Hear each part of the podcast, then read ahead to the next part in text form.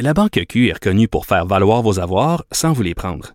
Mais quand vous pensez à votre premier compte bancaire, tu sais, dans le temps à l'école, vous faisiez vos dépôts avec vos scènes dans la petite enveloppe.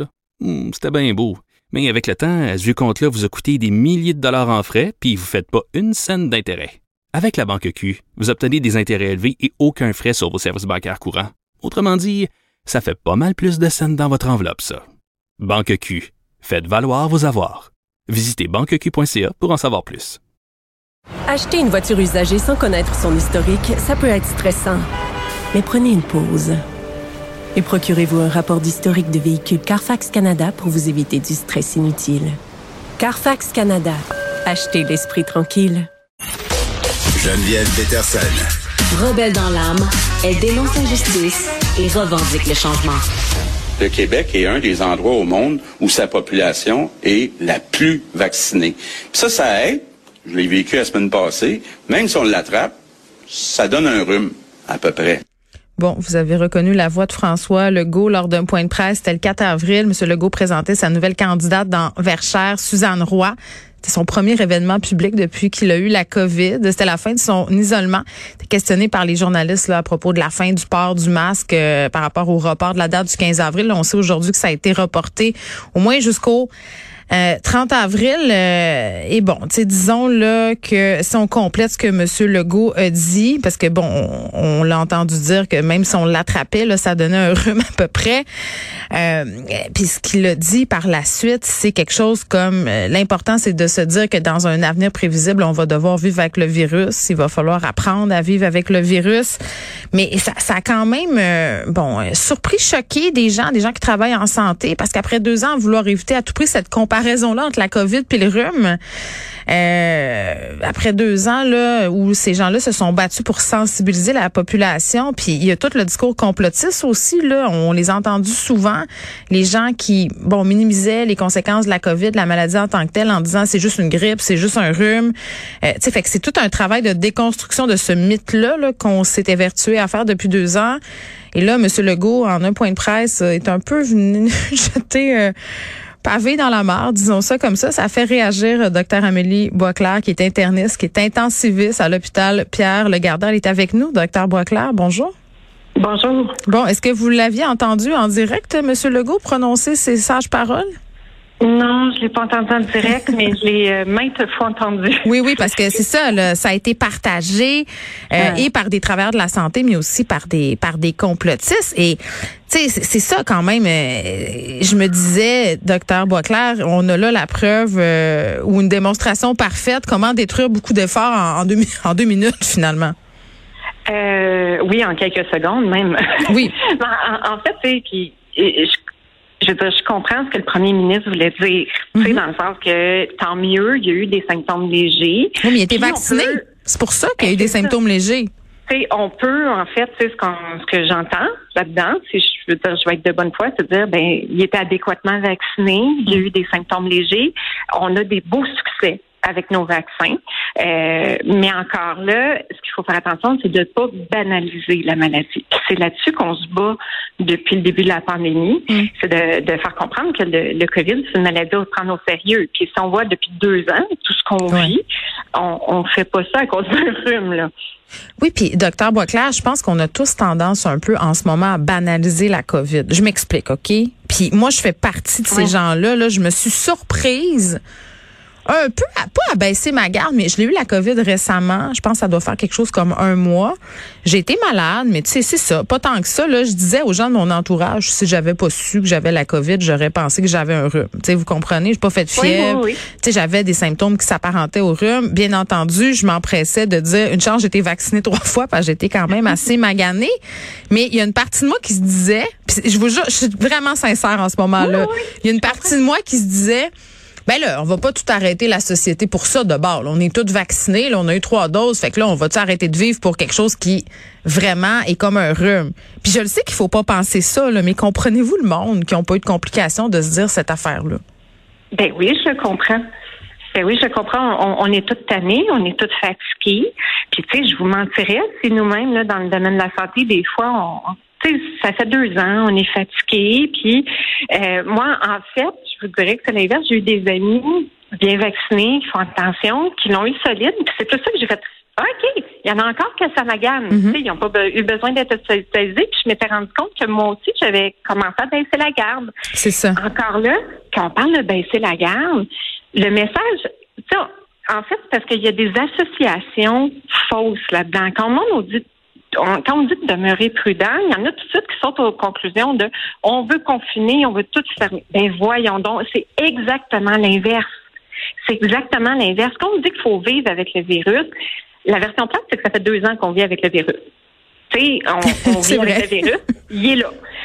La, la différence, c'est que selon les étapes de notre compréhension au niveau de la science de comment agit le virus, comment il se propage, comment on peut se protéger, mais on s'adapte.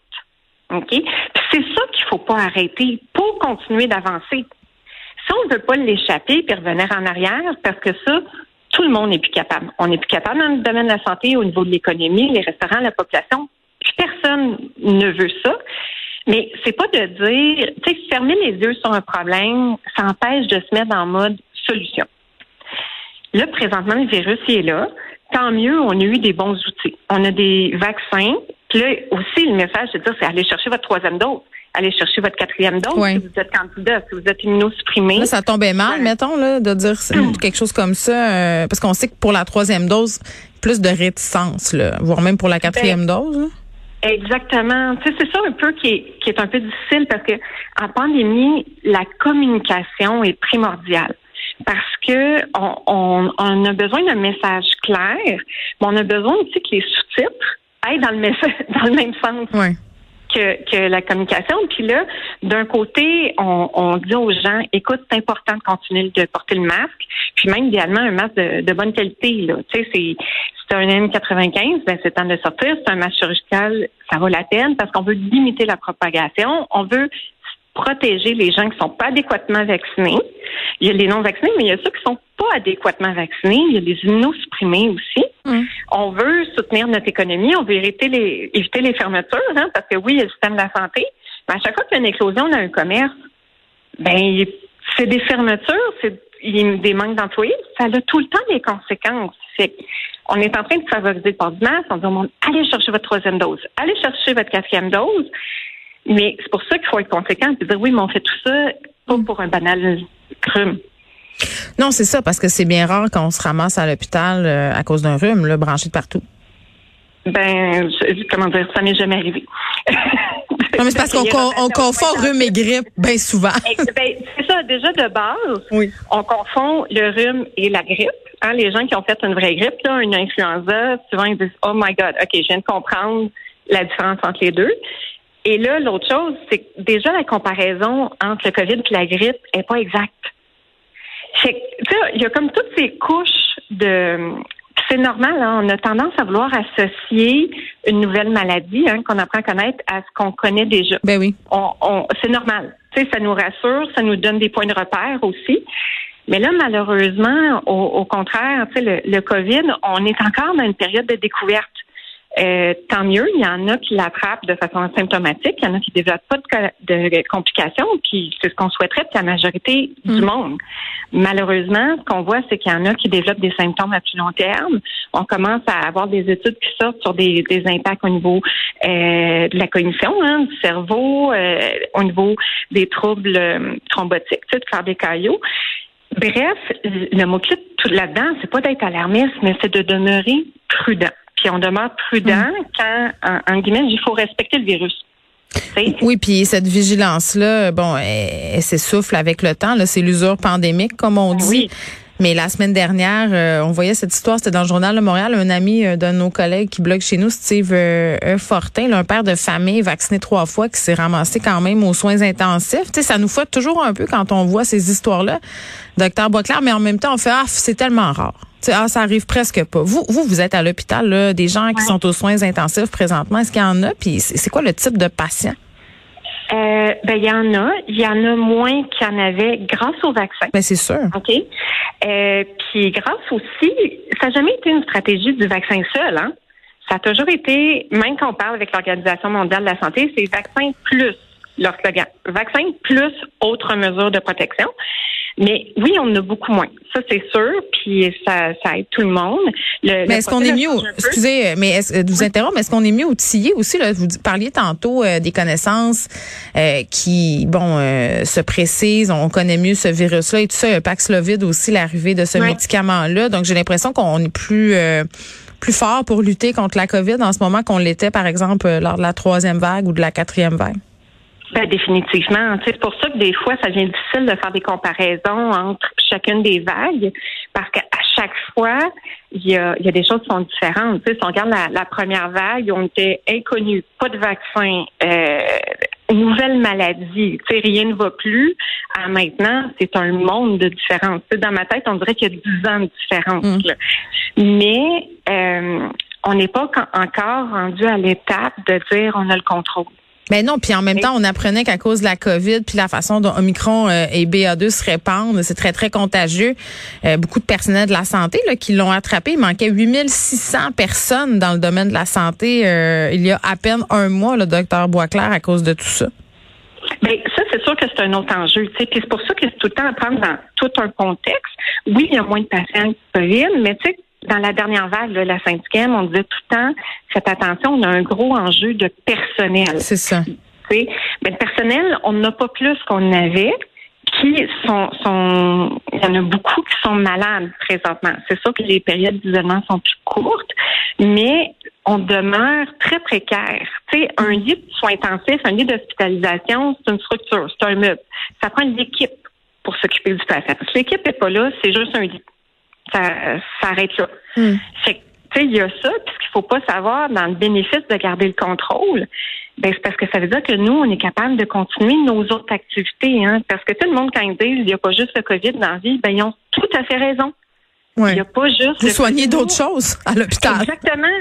nous, notre défi, là, c'est qu'on va être capable de s'occuper de tout le monde. c'est sûr que quand on a plein de patients COVID qui occupent nos ressources, on n'est pas capable. Tu sais, mm.